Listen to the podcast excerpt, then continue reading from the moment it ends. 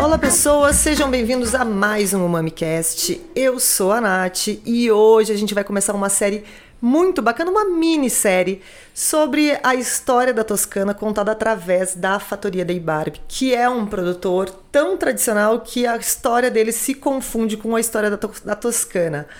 Para contar essa história comigo, quem está aqui hoje é o Vicente Jorge, especialista em vinhos da Todo Vinho, um cara que manja tudo de Toscana, de Itália inteira, né? Mas hoje a gente vai ficar aqui só em Toscana, porque senão a gente começa a falar da Itália e vai levar um mês falando. Sem dúvida. Seja muito bem-vindo, Vicente. Obrigado, é um prazer estar aqui.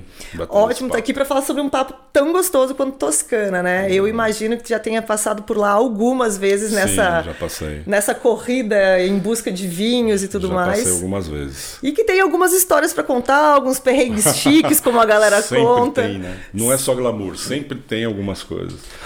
Mas eu... a, a, Toscana é um lugar apaixonante, né? Muito bonito. É muito gostoso de ir pra Toscana. É, e é uma, é uma coisa meio do, do, imaginário da gente, né? Quando a gente imagina Itália, aquelas cenas de Sim. filmes, aqueles ciprestes gigantes, Sim, é tudo muito. estradinhas é... bem curvas, assim, ciprestes, aquelas casas, aqueles casarões amarelos no topo. A senhorinha né? na frente, é. espiando quem tá passando na rua, curiosa. É, mas isso é Toscana mesmo, né? Tem um filme que é, é antigo até, mas é um clássico sobre o sol da Toscana que quem não assistiu deveria assistir. Ali você se transporta, você viaja para Toscana naquele filme, né?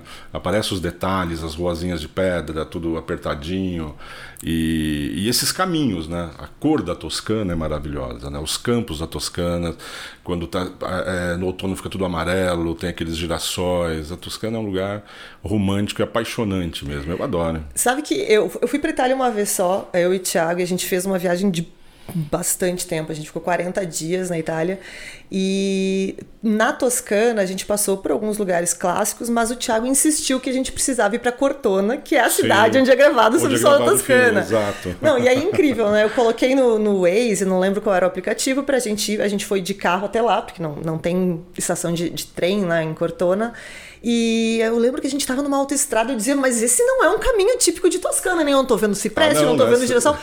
Eu, Você deu uma baita estrada bacana. É, exato. Né? Eu disse, não, peraí, vamos quebrar na primeira entrada que a gente encontrar aqui, e aí o Waze vai se encontrar pra, pra gente ir por dentro, porque eu quero ver esses caminhos. E aí sim a gente encontrou essas vielinhas que só passa um carro por vez. Não, é muito charmoso, é muito bacana. E vocês foram de Cinquecento? Porque a graça é você de Cinquecento. não era de Cinquecento. Aquele antigo ainda, que é pequenininho. Não, mas não tem condições. Imagina, a gente tava com mala pra 40 dias, o Thiago tem 1,90m, ou, é. ou ia o Thiago ou ia a mala dentro é, do carro, né? Não eu já dar. consegui entrar num desses, já fiz uma viagem lá daquele e cabe vinho? E cabe vinho daí? Olha, eu fiquei pela metade, né? Porque o Cinquecento antigo não é esse bonitinho que a gente tem hoje aqui.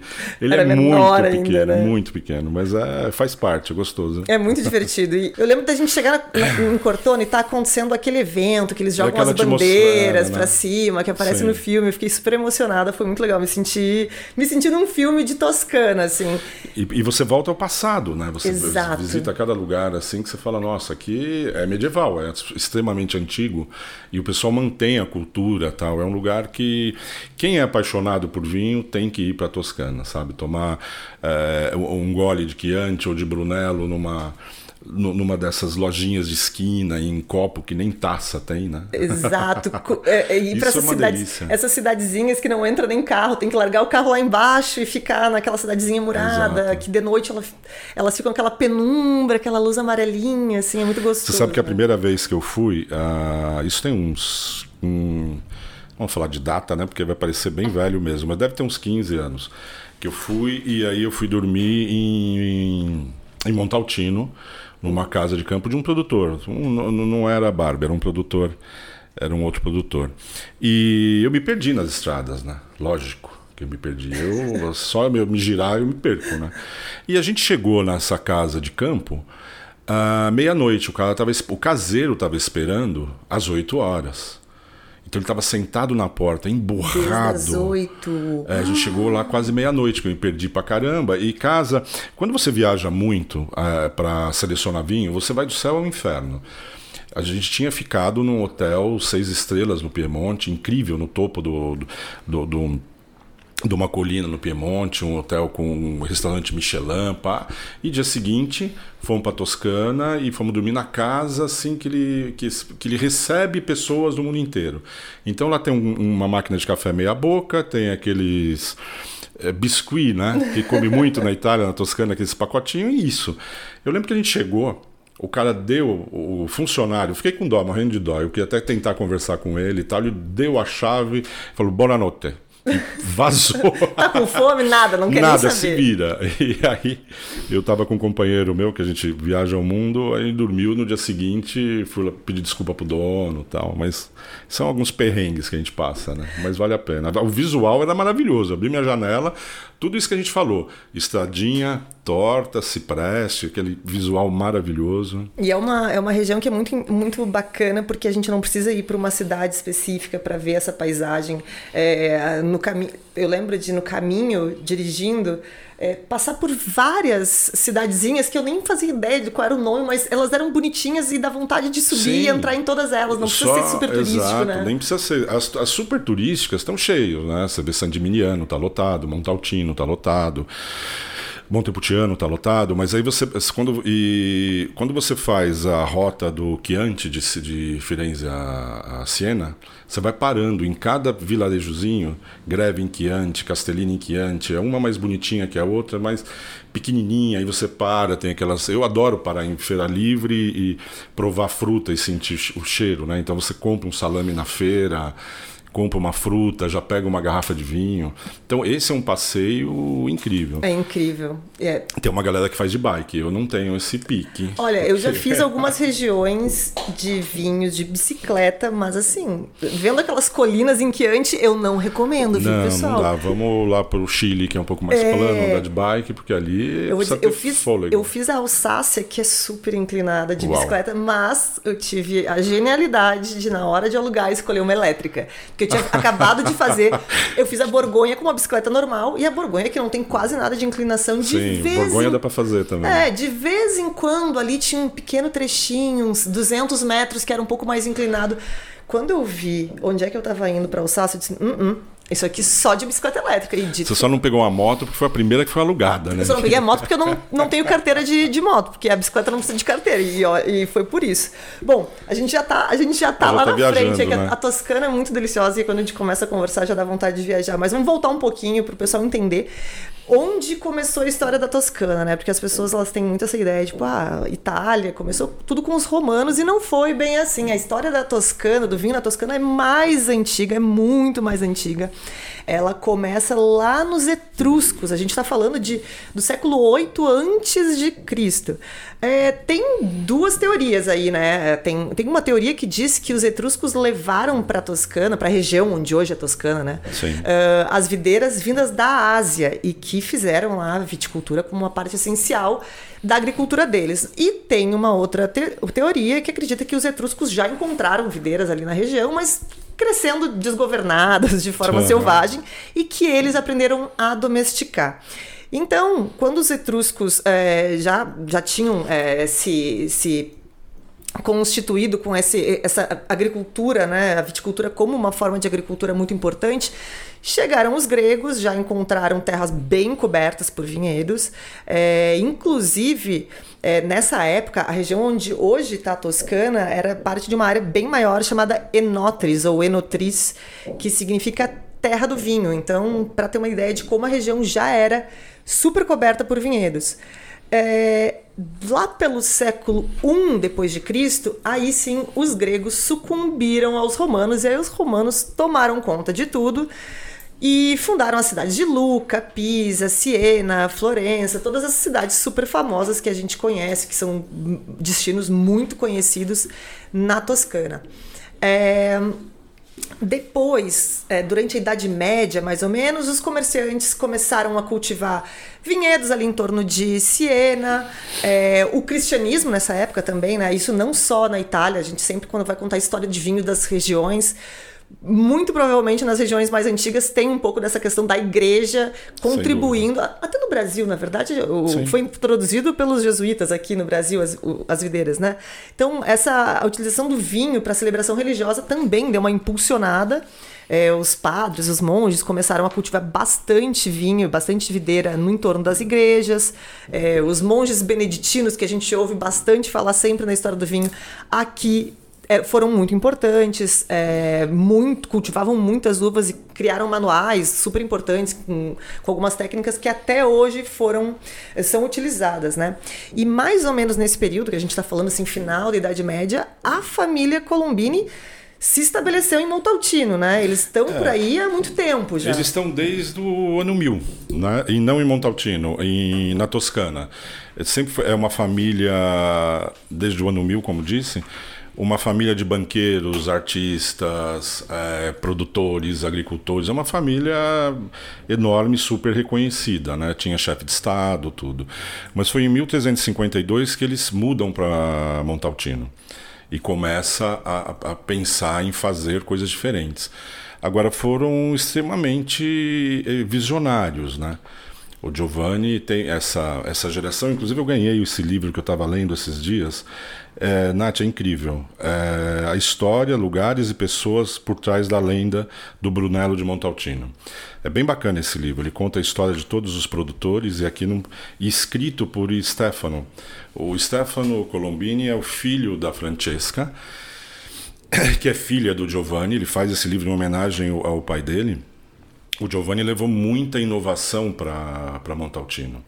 Né? E a filha dele seguiu seguiu essa, essas inovações. Eles foram, por exemplo, a, a primeira empresa de Montaltino a exportar vinhos engarrafados para a França, entendeu? Eu acho que eles foram o primeiro e-commerce. Porque, ó, também, porque isso está no livro. eles foram o primeiro a vender um, um pedido pelo correio. Nossa, é muito à frente do tempo, muito à né? frente, né? Como eu te falei, ele era advogado tal, mas ele trouxe muita coisa bacana. Ele queria que as pessoas fossem até Montaltino comprar o vinho, né? E como eles eram muito visionários e relacionado à arte, ele pediu para um artista famoso na época de criar, porque os Brunelos naquela época tinha tudo rótulo branco, rótulo simples. Ele pediu para o Renato, para o Vitório, desculpa, Vitório Zani, criar esse Blue Label então era o único Brunello que tinha uma etiqueta bem diferenciada. Ou seja, dava... já sabia chamar atenção na prateleira, né? Se tivesse já... um supermercado, ele já seria o destaque. Exato, exato. Ele ajudou, inclusive, a desenvolver a, a, a rodovia A1 para as pessoas irem até Brunello até Montaltino para poder comprar os produtos, né? E o desenho desse rótulo está no arquivo de Municipal de Siena, o, o RAF desse rótulo. Ele começou a dar uma modernizada, depois o rótulo, o reserva é vermelho tal. Então ele queria chamar gente e, e gente para conhecer. Eles foram, uh, e aí entra muito a Francesca, né, com a visionária também. Eles começaram a exportar, na época dela, para mais de 36 países, colocaram o Brunello no mapa. Essa, essa é a verdade, né? E a fatoria do, bar, da, do Barbie é sempre bem reconhecida por isso, por, por, pela, por essa é, modernidade né? e história. É uma família histórica, mas sempre pensou numa parte mais moderna. Ele, inclusive, ele implantou, olha que bacana, hoje os vendedores da época tinham 3% nos vinhos, né? Como acho que é até hoje, 3% quem vendesse o vinho. Ele no Brunello dava 15% porque ele queria que as pessoas conhecessem mesmo o Brunello, né? Isso foi fantástico. Ele estava basicamente criando um sistema de afiliados aí Exatamente. pesado, cara, muito, muito inovador. Na verdade, a gente está falando aqui de família Colombini, família Colombini é a mesma família desde eh, que, a, que surgiu a propriedade, né, as terras, desde Exatamente. 1352. A vinícola nunca saiu. A gente está aqui falando de que seis gerações? Seis gerações. A, a Francesca Casa com Tinelli, aí por isso que vira Colombini e Tinelli, e daí o marido dela e ela tocam essa parte, começam a dar mais força para a vinícola. O, o, pai, o o pai dela, Giovanni, é falecido, ela tem hoje 99 anos. Pelo menos até o livro, tá? Eu não sei como é que tá, mas tinha 99 anos. Mas né? considerando as senhorinhas da Toscana, ela vai ah, chegar vai aos 110 pra... sentadinha ali certeza. na frente de casa, banando para os carros. Com certeza. Então eles têm uma história muito bacana de, de, de Toscana, né? De, de, de, Toscana e de Montaltino mesmo, de fazer Brunello e para o mapa. Só para o pessoal que está nos ouvindo entender, a gente. Essa série que a gente está contando sobre Toscana, ela vai ter três episódios. Esse primeiro, a gente está falando da história da Toscana como produção de vinhos. A gente começou lá falando dos etruscos. Obviamente, a gente está contando da forma mais resumida possível, porque a gente está falando de uma região que produz vinhos há mais de 3 mil anos. No próximo episódio, a gente vai entrar em alguns. falar um pouco da diversidade da Toscana, né? É, o que, que, se produz, para que ocasião são cada, cada tipo de vinho. Porque a Toscana tem essas denominações muito famosas. Uhum. E existem outras denominações não tão famosas, é, muito próxima dessas famosas, que são de uma qualidade absurda e que tem um preço muito mais em conta, porque a gente sabe que muito do vinho, muito do valor do vinho também vem em relação ao renome da região onde ele é produzido. Então, é, a gente vai falar de é, apelações, denominações que não são tão famosas quanto o Brunello Sim. e que também tem uma qualidade absurda e que a Fatoria produz. E no terceiro episódio a gente vai entrar só em Brunello e aí lá o Vicente vai nos contar por que, que a gente está falando só de Brunello em um episódio, mas uhum. Brunello é realmente é, é, o destaque da Fatoria, né? Então a gente Sim. tá pincelando aqui para vocês terem uma ideia do que vai vir pela frente. Hoje a gente está falando da história da Toscana com uh, a com, com a Fatoria, né? Uh, a gente estava falando sobre uh, os colombinos chegarem, chegaram a Montaltino em 1352. Nessa época, passou um pouquinho de tempo, começou o surgimento do Chianti, né? O Chianti apareceu antes é, de Brunello. É, foi um vinho que ficou muito famoso, ele começou a sair da, das fronteiras da Toscana, é, o que trouxe bastante fama para a região. Uh, o Brunello surge depois do Chianti, mais ou menos nos idos de 1800, e que é um período que a fatoria começa a fazer alguns desses marcos que tu já nos sim, trouxe aqui, sim, né? Sim. É, a gente está falando de foi a primeira vinícola de Montaltino a exportar vinho engarrafado, porque a gente precisa lembrar que nessa época não se transportava com tanta, é, em tanto volume vinho em garrafa, né? Se, trans, se transportava em, enfim, o bulk que a gente chama hoje, só que da época, é, né? Uhum. E essa foi a primeira empresa de Montaltino a exportar para a França vinho engarrafado. É. Em 1832 foi a primeira a, a, a vender Brunello através desse pedido por correio. Então, assim, é, a gente está falando do surgimento de Brunello e já de várias inovações. Ela não esperou, a fatoria não esperou 100 anos para começar claro, a inovar nisso, claro. né? Uhum. Surgiu e já começou a, a, a inovar. E isso se mistura muito com a, com a, Toscana. A gente vai falar também no próximo episódio, vou só trazer uma pincelada, a gente vai falar dos vinhos, dos IGTs, que a gente fala sempre muito das denominações de origem, das DOC, das DOC-G. E os IGTs são muito importantes na Toscana, né? Sim, Eles, sim. A gente tem muita história de produtor que resolve, apesar de ter todos os requisitos para produzir um vinho com o selo de uma DOC, de uma DOC-G, resolve sair para ter um pouquinho mais de liberdade em, um rótulo, pelo menos, não em todos os rótulos. Foi assim que surgiram super toscanos, é, mudando, inovando, saindo um pouquinho da tradição. E essa inovação acaba se tornando uma tradição também na Toscana, né? Então a Toscana é uma, é uma mistura disso. Sim, porque é, no passado não tinha problema você ter um vinho como um Brunello que demora seis anos para sair para o mercado. Um reserva. Um Brunello sem ser reserva é cinco anos. Então é um investimento meio que parado um tempão, né? E outra, um Brunello você não, não recebe e toma. Ele, ele tem que ter um tempo de, de envelhecimento em garrafa, senão ele, ele é muito agressivo, muito tânico, muito ácido. Você tomar um Brunello com menos de 10 anos é meio que um infanticídio. Né? Então pensa, a, a, na, você tem vinícolas, tem fatorias que produzem um produto exclusivo que pode ser que a pessoa demore 10 anos para beber. Então ela tem que buscar outras alternativas de fazer, quando o consumo do vinho vai aumentando, buscar outras alternativas de preço, porque são vinhos que são caros para se produzir, né?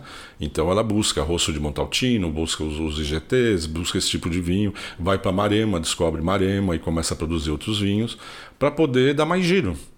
Essa é a realidade, né? não dá para viver só de vinho de guarda. Exato. E na, nesse ponto a história até se confunde um pouco com o que aconteceu em Barolo, com a história dos Barolo Boys também. Uhum. Tem uma versão dos modernistas de Brunello, da, da Toscana, né? Que, que, que, a gente pode fazer essa associação com o pessoal de, é, de Barolo, de produzir vinhos que possam ir para o mercado mais rápido, para girar, sim, sim. É, porque é dinheiro parado. Os produtores, nessa época, os produtores da Itália não tinham tanto dinheiro e, e a gente via na França os produtores com muito dinheiro já, sim. né? Porque giravam. Eu acho até que essa, essa é uma cutucada, pelo menos eu tenho o DVD do Barolo Boys. No Barolo Boys eles falam especificamente isso. Eu fui dar um, fui, peguei meu carro, fui para pra França e olhei os produtores lá vivendo como reis, rockstars, uhum. todo mundo de carrão, todo mundo vivendo bem, e a gente aqui com vinho parado 20 anos, uhum. né? que Barolo era ainda pior que Brunello. E aí começaram com essas mudanças, que claro, sempre uma briga, né, quando acontece, os tradicionalistas e modernistas, mas de mudar o tipo de é, barrica utilizada, diminuir sim, os tamanhos, sim. e isso aconteceu também em Brunello, né? Ainda existem essas, essas duas vertentes. Bom, a gente está entrando em Brunello porque a tendência é a gente entrar em Brunello. É uma coisa incrível. É um vinho que tem uma ligação muito grande com a fatoria, mas vamos deixar o Brunello de lado por enquanto, vamos segurar a nossa ansiedade, que o Brunello é uma vem... tendência, né? É... Toda hora puxa pro Brunello, não A gente como. não consegue, a gente, a gente fala Montaltino, já vem o Brunello, a gente fala da família onde, se, onde ela se estabeleceu, Vem, mas a gente vai segurar aqui o spoiler porque vai ter um episódio só para isso. Uhum. Vamos falar um pouquinho então da fatoria, né? É, a gente, aliás, fica aqui uma dica para quem está nos ouvindo. É, se quiserem entrar no site da Fatoria de Bar, de Barbie, ah, é bacana. tem uma história lá e eles contam a história com muito detalhe. A gente está trazendo aqui é, um resumo da história deles, porque imagina, a gente está falando de uma família que está estabelecida na Toscana desde o ano 1000. Tem história para contar pra caramba. Só que no site eles contam a história, inclusive, de alguns parentes mais é, engraçados. Eles meio que lavam a roupa suja no site. Exato. eles dão, né? Tem um parente ah. meio controverso ali, eles dão uma dedada legal. É, Eu não, acho que vale a pena ver. Eles falam, eles falam, eles até comentam assim: ah, nessa época aqui a, a, os filhos bastardos ficaram sumidos, não temos notícias sobre é, eles. É, tem, é bem tem, divertido. Tem, tem, uma fofoca familiar no tem site. Tem uma fofoca no site, é bem divertido. Vale a pena. Como é que tá? Qual é o tamanho, pra gente entender, né? Qual é o tamanho da fatoria? Qual é o tamanho da produção da fatoria hoje? A fatoria hoje tem 451 hectares de vinhedos, ela é maior, mas de vinhedo tem, mas dividido em Montaltino, Scansano, que é em Marema, e Chianti. Né? Ela está dividida dessa forma. Tem uma produção, ah, quando a gente olha, parece ser grande, mas não é muito, né? porque pensa, a gente está pensando em consumo mundial o desculpa, de 800 mil garrafas, são 200 mil de Brunello, 100 de Rosso e 60 de Morelino. Para você ver, ainda o Brunello é o, o carro forte, é o vinho mais caro e não é o mais vendido. Isso é, é a tradição mesmo do lugar, as pessoas querem consumir Brunello, querem conhecer Brunello. E a gente vai falar dos outros vinhos também, que é uma, uma oportunidade incrível de conhecer a Toscana, quando você prova um Morelino, é, um rosso de Montaltino, né? Como a Nath falou, tem várias oportunidades não tão caras quanto o Brunato. É, a gente sempre tem que pensar, eu, eu gosto de quando eu viajo, Toscana é um lugar que a gente consegue fazer isso, é, em consumir como os locais. Vamos falar a verdade, os locais, eles não tomam Brunello, principalmente não, não no dia a dia. Então é sempre legal olhar para a mesa, o que, que eles estão tomando, o que, que esse povo está tomando, o que, que sai da, daqui para a mesa deles, né? E a gente é sempre importante que as pessoas saibam que quando a gente viaja para esses lugares, o vinho mais caro com certeza não é o vinho local, é o vinho não. do estrangeiro, é o vinho do turista. Exato, assim. é o vinho de exportação, né? Porque o pessoal pensa, pensa o pessoal bebe praticamente todo dia, tá na cultura, né? Não dá para tomar Brunello todo dia nem lá nem aqui. Não, e como a gente quando a gente fala praticamente todo dia, a gente ainda tá amenizando, né? Sim. Porque é todo santo dia a gente, bom, sentar num restaurante na Toscana Na Itália inteira, né? E pedir alguma coisa que não seja alcoólico, eu, eu te juro que eu me senti julgada muitas vezes por dizer, não, eu quero uma Coca-Cola. Não, eu você pedir Coca-Cola, o garçom te olha torto. Olha torto, Olha nem torto, água. é. Tá, mas e o vinho? Qual vai ser? Não, não vai ter vinho. Não vai ter vinho, sabe? Me julgando, me julgando muito. Eu acho, inclusive, que a gente deveria normalizar isso no Brasil também. Eu, eu normalizo. É, é, mas a gente sim. A né? gente tá- Tá meio normaliza. fora da curva, mas um dia a gente chega lá, ele tem que fazer parte do, do alimento. É, né? a galera, que a, a galera que não é do vinho fica olhando torto pra mesa do pessoal do vinho que tá na segunda-feira almoçando já É. com uma garrafa de vinho na mesa, né? É, mas essa parte é importante entender. É, é, mencionou Morelino. Morelino é um vinho que eu adoro. Infelizmente a gente não vê muito no Brasil, a gente não, Não. ouve falar. É, as pessoas não conhecem muito, né? não sabem muito o que é o Morelino. E deveriam provar, porque é um vinho com um preço espetacular e o que ele entrega é incrível. Exato, é como a gente falou, tem muita denominação satélite nos entornos dessas re- denominações super famosas que a gente consegue a mesma qualidade ou uma qualidade muito próxima desses vinhos mais é, renomados, como o Brunello, por um valor muito mais em conta. Claro, quando a gente começa a espalhar essa notícia, começa a vir uma procura, né? Então, assim, procurem com moderação, gente. Não façam o preço do Morelino subir demais. porque eu quero continuar comprando com preço bom. Mas a gente consegue uma qualidade muito grande. É, então, eu sempre falo, quando, quando você gosta muito de um vinho, gosta muito de Brunello, vê o que tem no entorno, dá uma espiada, procura para conhecer uma coisa nova, para conseguir um preço melhor, deixa esses vinhos para as ocasiões mais é, importantes para você, porque a gente Sim, sabe que não sim. são vinhos pro dia a dia, né? São vinhos de mais de mil reais, um Brunello. Claro, vai de mil para cima. Um bom Brunello. Né? E outra, se, se você achar um Brunello muito barato, desconfie, tá?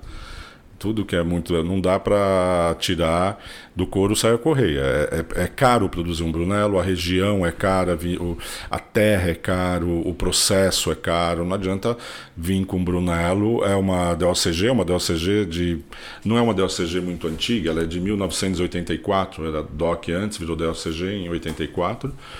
Mas tem alguns Brunelos meio ordinários, tem que prestar bem atenção, senão a experiência não é muito boa. É que como e isso é acontece bastante essa dica do Vicente, inclusive levem para vocês para todas as regiões famosas do mundo que vocês forem beber. Regiões famosas, regiões renomadas, os vinhos vão ser caros, a terra é cara, a mão de obra é cara. Então, nessas regiões, um vinho barato demais de uma denominação muito famosa, cuidado, É, porque dá uma sempre, desconfiada. é, sempre tem um produtor que tem terra ali e, e usa esse nome. tá? Faz tudo que precisa ser, faz o mínimo que precisa ser feito para estar Sim, dentro da tá- denominação. Tá, dentro da lei e, dá, uma, dá, dá- uma derrapada. E aí Então, a gente vai, se você prova um vinho desses, não vai entender por que que ele é tão famoso. Se provar um Brunello meia boca, não vai conseguir entender por que, que um grande Brunello custa o que custa. Exato. E, e vai ficar com, esse, com, essa, com essa imagem talvez não tão boa de uma região incrível. E a gente voltou pro Brunello, você tá vendo, não né? tem jeito. Isso fe- fez até eu lembrar. ah, teve uma época, se eu não me engano, foi em 95 que faltou Brunello. Eu preciso ver essa data. E sabe por que, que faltou Brunello? Porque o Antônio Fagundes deu uma entrevista onde falou que vi- era o vinho dele. Mentira. É, era o vinho do Antônio Fagundes. Ele estava super no auge, numa novela tal. Ele sempre foi, ga- foi galã, né? Um baita artista. E ele soltou essa numa entrevista, faltou o Brunello. Que Né? loucura. A pessoa, todo mundo queria provar. É que nem teve, é, cinco anos atrás faltou Taná, porque publicaram que era o, o vinho com maior quantidade de tanino. Que fazia então muito, tinha, era o melhor pra saúde. é, tinha mais quantidade de resveratrol. E aí teve gente que ficou ruim do fígado, né? Não- Tomou tanto que ficou ruim do fígado e do coração tá bom. Mas o fígado não foi. A, a fatoria tá no Brasil, ela chega no Brasil há muito tempo. Como é que. Há quanto tempo ela tá vindo pro Brasil, os vinhos da fatoria? A fatoria eu não lembro quem é que trazia antes, mas com a Interfood eu acho que já tem uns 10 anos, 10, 8 anos, não tenho certeza. Preciso ver Interfood e todo o Vino, né, que distribui com exclusividade para o Brasil inteiro. Toda a linha deles, né? O que, que vocês têm hoje? A gente não vai entrar em detalhes do, sobre o vinho, gente. A gente vai só mencionar aqui, porque a gente vai falar mais a fundo nos próximos dois episódios. Mas o que, que quais são os vinhos da fatoria que chegam no Brasil? É, hoje a gente traz o Brusco, que é um IGT, ou IGP, é, é um rosso toscano. A gente traz um, um de Marema, um Morelino descansando. um rosto de Montaltino, o Brunello e o Brunella Reserva. E qual é o teu favorito? É até uma pergunta difícil, né? Mas qual é o teu favorito? Seria chato se eu falasse que é Brunello Reserva. Seria bem chato. Eu quero uma, uma mas, resposta mais criativa posso, aqui. Posso te falar? O Morelino. O Morelino. Eu tomo muito Morelino. Eu gosto de Morelino. Eu tive várias vezes na Marema. Tem um episódio, então, que é, é, é o Morelino... A Marema, que é ali na, na, na parte do litoral da Toscana, né? Ela, eles são muito famosos porque é cavalos, né? E, e o cavalo é, tem até o nome, né? De mare, maremano é o cavalo e, more, e morelino é o cavalo da, dessa região que ele é usado para carroça. Por isso que virou morelino descansando. A cor desse cavalo, ele tem o dorso escuro e ele desce meio avermelhado. Ele tem a cor do morelino, do, do, do vinho do tem vinho. essa cor que ele é meio vermelho para negro, sabe? Nossa. E o morelino. E uma vez, isso aí também, isso foi antes, acho que uns 15 anos atrás, eu, eu tive na Marema. E um produtor falou: "Não, vou mandar todo mundo a cavalo", né? Eu falei: é, "Eu andar a cavalo, olha o meu tamanho. Eu sou enorme". O cavalo, ele tinha uma criação de cavalos, tudo, né? Lá tem uma escola de equitação de Marema incrível. Os cavalos são lindos. Vamos todo mundo andar, vamos andar. Eu, né? Vamos lá. O, o cavalo olhou para mim assim e já falou: Isso não vai dar certo. Olha o seu tamanho. Eu não quero, você não quer. Por que, a gente só deixa, não é, deixa isso de lado? Cara, não deu outra, Nath. Eu subi no cavalo, ele virou e voltou pra baia comigo em cima. Vamos tomar vinho. Voltou pra baia assim, segurar na, no, no, no, no, telhado, até destelhou tudo, eu segurar e pular. O cavalo falou: Não, eu não vou não andar vou. com esse gigante aí em cima. Não vou, não quero. Fica aí, bebe um vinho que é melhor. Bebe um vinho que é melhor. Foi o que a gente foi fazer. Não deu muito certo essa empreitada de andar a cavalo. Eu estava lendo sobre a, a, história da Fatoria antes de vir gravar esse podcast contigo. E uma coisa me chamou muita atenção, porque a gente, quando eh, fala de Itália, a gente tem essa, essa coisa de tudo é muito antigo, tudo é muito tradicional. É, a gente sabe que o italiano ele tem essa coisa que eu acho que é até um charme, né? Ah, não, não responde muito e-mail, sim, não sim. é meio avesso à tecnologia, essas é. modernidades. E a Fatoria foi a primeira vinícola a abrir porta para visitação sim, turística foi. lá. Então, até de deixa eu confirmar a, a data, foi é bastante tempo tempo atrás. Então, porque sempre foram visionários, sempre foram divulgadores, os promotores de, de Montaltino, né? Tem essa. Eles abriram para visitação. Eu também não tenho a data aqui, mas foi por volta de 1950 já. Sim. E assim. Eles já queriam levar a gente para lá. Quem já visitou, uh, quem já visitou a Itália e foi fazer uma viagem enoturística, sabe que tirando algumas vinícolas que têm um, um viés muito mais comercial, é difícil conseguir uma visitação assim na Itália, né? Sim. Basicamente a gente bate na porta e pergunta: tem alguém aí? Pode me. Vamos servir um vinhozinho aqui que Sim. eu estou afim de conhecer. Geralmente tem a degustação cobrada, básica na porta, né? Que você faz, mas você não, não tem muita visitação, né? Exato. Você pega, faz, a não ser que você conhece as pessoas tal, aí é diferente conhece o produtor, aí a recepção é outra. Mas se você está viajando, você vai programar uma degustação. Agora, não tinha isso na época. Você vê que o, o Giovanni ele ajudou até na, na, na, não na construção, mas do, do o desenrolar da estrada para poder chegarem, para as pessoas chegarem a Montaltino, para poder vender os vinhos na porta, né? E, então... e se a gente para para analisar, parece que não. Que parece uma bobagem, mas é, são, são várias coisas que, que mostram que produzir vinho e, e, o que essa família fez é mais do que produzir vinho, é colocar ali realmente a, a região no mapa porque produzir uma, uma ajudar a produzir uma estrada para chegarem até lá criar um rótulo com uma cor chamativa Exato. quando todo mundo produzia um rótulo branco. Uhum. É, eles também foram pioneiros, como a gente já falou, em vender vinho já engarrafado, exportar já o vinho já engarrafado. Uhum na exportação para outros países, como é, Estados Unidos, Inglaterra, Japão, foram os primeiros a exportar. Foram os primeiros. Em Brunello. 62 foi para os Estados Unidos, em 69 para a Inglaterra, Japão em 75, quer dizer, foram pioneiros na, na cultura de fertilizantes orgânicos, quer dizer, ele já tinha aquela preocupação naquela época. Naquela época, e é uma coisa que a gente está falando, quando, a gente sabe muito bem que quando a gente fala em fertilizante orgânico e qualquer coisa que é menos nociva, a gente sabe que ele não é tão forte quanto aquilo que é nocivo e é por isso que vários produtores usam as coisas mais nocivas. Lá atrás eles já estavam com essa Sim. política de tipo, não importa, vamos usar o que é mais saudável, mesmo que a gente tenha uma produção menor, mesmo que a gente tenha um rendimento menor. E, e é muito maluco uh, entender isso vindo de uma família tão tradicional de, de tanto tempo, sim, né? Sim. É, a gente geralmente enxerga um produtor muito tradicional, um produtor mais moderno, e eles conseguiram se manter modernos e atuais Vai até de geração, hoje. né? Vai de geração. Do Giovanni passa para Francesca, agora o filho, o Stefano, todos eles seguem nessa linha de, de modernizar, de fazer uma coisa ser é, típica e característica, mas vamos lá, vamos, vamos levar isso para o mundo, não vamos morrer aqui dentro só para nós. Eu, vi, eu conheci muitos produtores que não fazem questão de saber como é o mundo lá fora. Eles produzem, eu vendo aqui para essa região e acabou. Aí você fala, poxa, mas se você modernizasse um pouco, se você usasse uma garrafa mais ecológica, você não precisa disso, o vinho ficaria num preço legal, faz um rótulo mais interessante, você ia vender muito mais. Não me interessa, eu já tô. Não tem quem vai seguir aquilo, sabe? Sim. Não tem ninguém para seguir o legado dele. Então ele já está satisfeito e acabou. E, e, a gente vê bastante disso nessas regiões mais antigas, né? Então eu, eu, achei, lendo essa história, além daquela parte engraçada da lavação de roupa suja da família, que eu, gente, por favor, entre no site da Fatoria de Barbie e leiam a história, que ela é muito divertida. Essa parte é. toda da inovação, ela é muito. Porque a gente começa a ler a história deles e a gente tá lá no ano mil. É. E quando eu vejo, eu tô lá lendo sobre inovação, sobre abrir as portas, sobre vender pelo correio, sobre, sabe, é, é uma coisa muito maluca uma empresa conseguir se manter atual depois de tanto sim, tempo sim. numa região tão tradicional como a Toscana, né? Porque também tem isso, a própria região ela acaba sendo um pouco, é, não digo um empecilho, mas é uma certa trava. Tu tentar modernizar alguma coisa em uma região tradicional demais, a gente acaba encontrando alguma resistência, seja do teu concorrente, do teu vizinho. Sempre tem alguém que resiste a essas inovações e eles conseguiram passar, levar adiante. Então é uma história muito legal.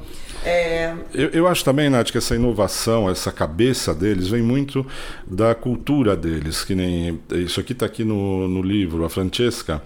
Ela, quando ela muda para Florença, para Firenze, eh, eles mudam para uma vila chamava, chamada Boccaccio aonde eles viviam cercados e faziam muito eventos com escritores, pintores, intelectuais, entendeu? Então eles tinham uma, um, uma, um círculo modernista, né? Eles tinham um círculo de gente moderna perto deles, então... O, o pessoal descolado da época, os hipsters da ah. época, eles já eram amigos, estavam com o pessoal da cultura. Não, e isso, isso é muito legal, porque quando a gente tá, é, principalmente é, tradições de família, né? Uma vinícola que passa de geração em geração, as pessoas têm a tendência a ficar muito inseridas naquele mundo, naquele universo só do uhum, vinho. Sim. E o fato de circular em outros meios, no meio da arte, no meio da cultura Uh, abre um pouco a cabeça deles para trazer mais inovação e a gente consegue ver isso é, lendo todos esses marcos. Inclusive, eu, eu, eu não consigo, eu volto para Brunello, né? Mas a gente, a gente vai falar especificamente de Brunello. Mas, inclusive, eu sei que eles têm. É, é o produtor de Brunello mais premiado Sim. do mundo. É o que mais tem prêmios de é, Brunello. Então, então é uma. E a gente sabe que hoje em dia, é, nessas premiações, a gente vê muito as premiações acompanhando as tendências, né? A gente vê muito vinho é, mais fresco, a gente, a gente vê muita coisa diferente, muita coisa mudando nos estilos dos vinhos que são premiados. E uma vinícola tão tradicional seguir sendo premiada dessa forma, Sim. com o passar dos anos, com, com a, as mudanças de estilos, é, mostra que está acompanhando né, o que está acontecendo então, no mercado. Por várias vezes na Wine Spectator, nas, nas publicações, nas revistas, eles saem como um dos melhores vinhos do mundo entre os 100 melhores vinhos do mundo. Sempre está saindo, entendeu? Então, é aquilo, mantendo a tradição, modernizando e acompanhando, né? Acompanhando as tendências. É porque é bacana, porque você pensa, você tem uma receita de sucesso. Ela não pode, essa receita, ela, ela, por mais que você não mexa, ela tem que se modernizar, né? Então, e eles conseguem fazer isso, não é, mantendo as tradições, mas sempre dando uma modernizada. Isso é fantástico. Bom, a gente contou bastante da história aqui de, da Fatoria da Barbie, como ela se mistura com a história da Toscana. Vocês vão ver quando a gente chegar em Brunello, como ela se mistura mais ainda, especificamente com a história de Brunello. É... No próximo episódio, a gente vai entrar em algumas dessas. Uh dessas regiões não tão conhecidas, dessas denominações não tão conhecidas. A gente vai falar de Morelino, que a gente já mencionou aqui, a gente vai falar de IGT, a gente vai falar de um monte de coisa. Vamos deixar Brunello para o último episódio. Bom, se ficou alguma dúvida, vocês podem entrar em contato com a gente, vocês podem entrar em contato com a Todovino no Instagram, que é TodoVinoBR. Para encontrar o site da Todovino, ou vocês entram direto no Instagram, clicam no link que está lá, ou vocês entram direto em todovino.com.br. Por favor, entre no site da Fatoria da Barbie para ler a história que eu contei, que é muito engraçada. É Fatoria com dois T's, Dei Barbie. É, tem muita coisa divertida, vocês vão ver como é uma história muito longa. Na próxima sexta-feira a gente vai falar sobre algumas denominações famosas, outras não tanto, que vão fazer vocês beberem muito bem, gastando um pouquinho menos, porque tem muita coisa. A Toscana é uma região realmente muito, muito boa para produção de vinhos, mas a gente se apega geralmente a Brunello, que obviamente a gente vai, passar, vai falar aqui, e a outras denominações mais famosas. E na outra sexta-feira, é, daqui a duas sextas-feiras, a gente encerra essa nossa minissérie sobre a Toscana, fazendo um episódio especial de Brunello. Como vocês viram, a gente tem muita coisa para falar de Brunello. Nossa, a gente quase, quase deu spoiler de tudo que a gente vai falar, mas é porque tem muita coisa mesmo. É, é isso. Se ficou alguma dúvida, mandem mensagem pra gente. Vicente, qual é o teu Instagram pro pessoal te seguir? O meu é Vicente Jorge Hunter. Vicente Jorge Hunter. É isso aí. Podem, 24 Qual, horas por dia. Ele disse que está disponível. Qualquer dúvida, só manda lá ou manda no todovino.br que também a gente responde. Perfeito. Então tá é isso, pessoal. Vicente, muito obrigada. Obrigado você, adorei. A gente se vê na sexta-feira que vem. Pessoal, um beijo e até a próxima. Valeu, pessoal. Thank you.